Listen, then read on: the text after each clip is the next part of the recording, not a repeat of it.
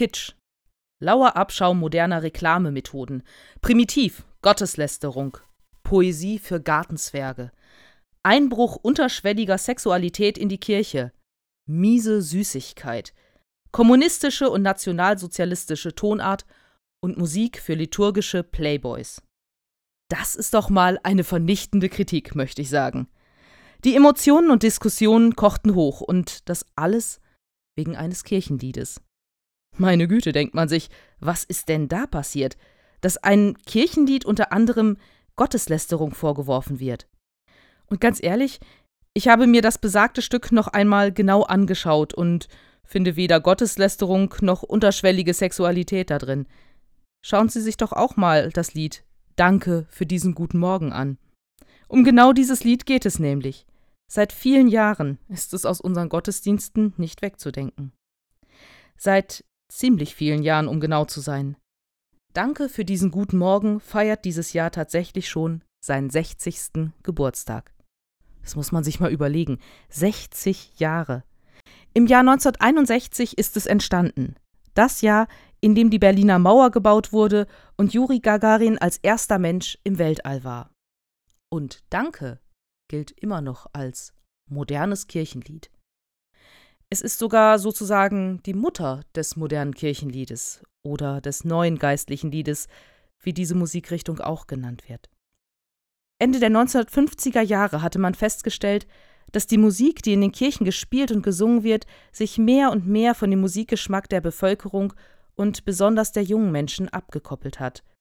Und man ging sozusagen zurück zu den Wurzeln, nämlich zurück zu einer Idee, die schon Martin Luther hatte.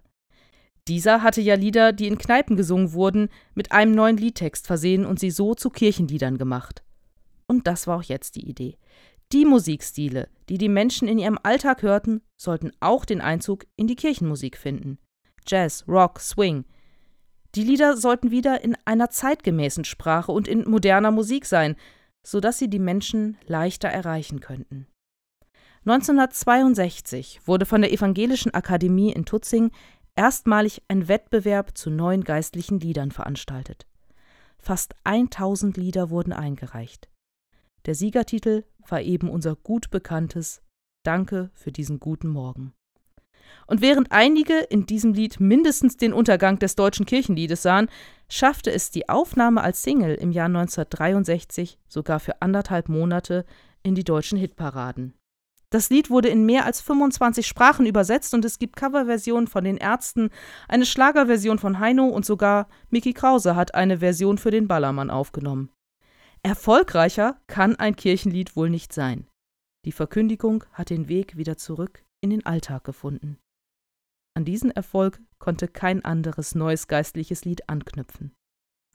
Und so wie sich immer mehr verschiedene Musikstile herausbildeten, so wie sich die Bevölkerung in verschiedene Milieus aufsplittete und immer weiter individualisierte, so wurde auch das Musikangebot für den Gottesdienst immer breiter. Für jeden Musikgeschmack gibt es heutzutage christliche Musik. Country und Folkmusik, Heavy Metal, Rap und Hip-Hop, das gibt es alles.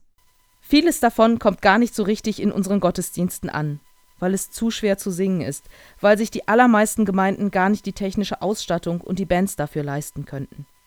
Denn in unseren Gottesdiensten hat sich bis heute Luthers Vorstellung gehalten, dass eine Gemeinde, die singt, Anteil an der Verkündigung hat, dass es wichtig ist, seinem Glauben durch den Gesang Ausdruck zu verleihen.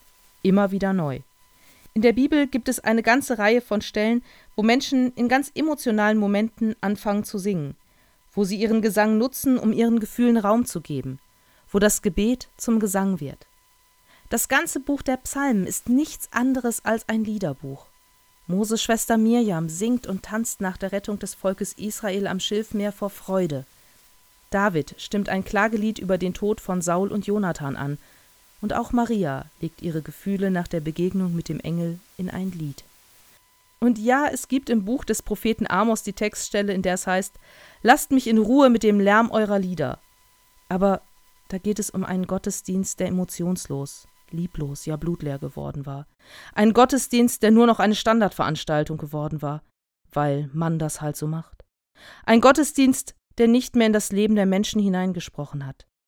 Lieder und Gesang sollen aus unserem tiefsten Herzen kommen, so wie unsere Gottesdienste Menschen berühren sollen. Dabei ist immer die Frage zu stellen, ja, wen erreichen wir denn? Mit der Sprache, die im Gottesdienst gesprochen wird, und mit der Musik, die wir hören und singen.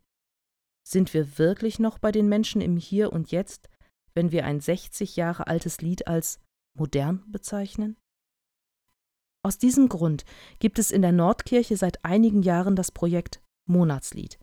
Jeden Monat gibt es ein neues Lied für den Gottesdienst. Mit Noten und Texten und auch einem Video.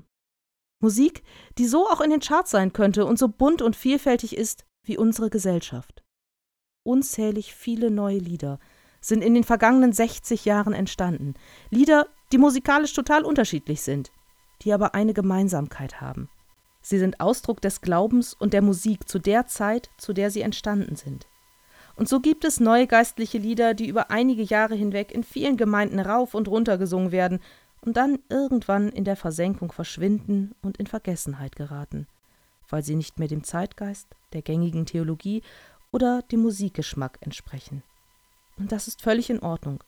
Diese Lieder sind letztendlich nicht für die Ewigkeit gemacht.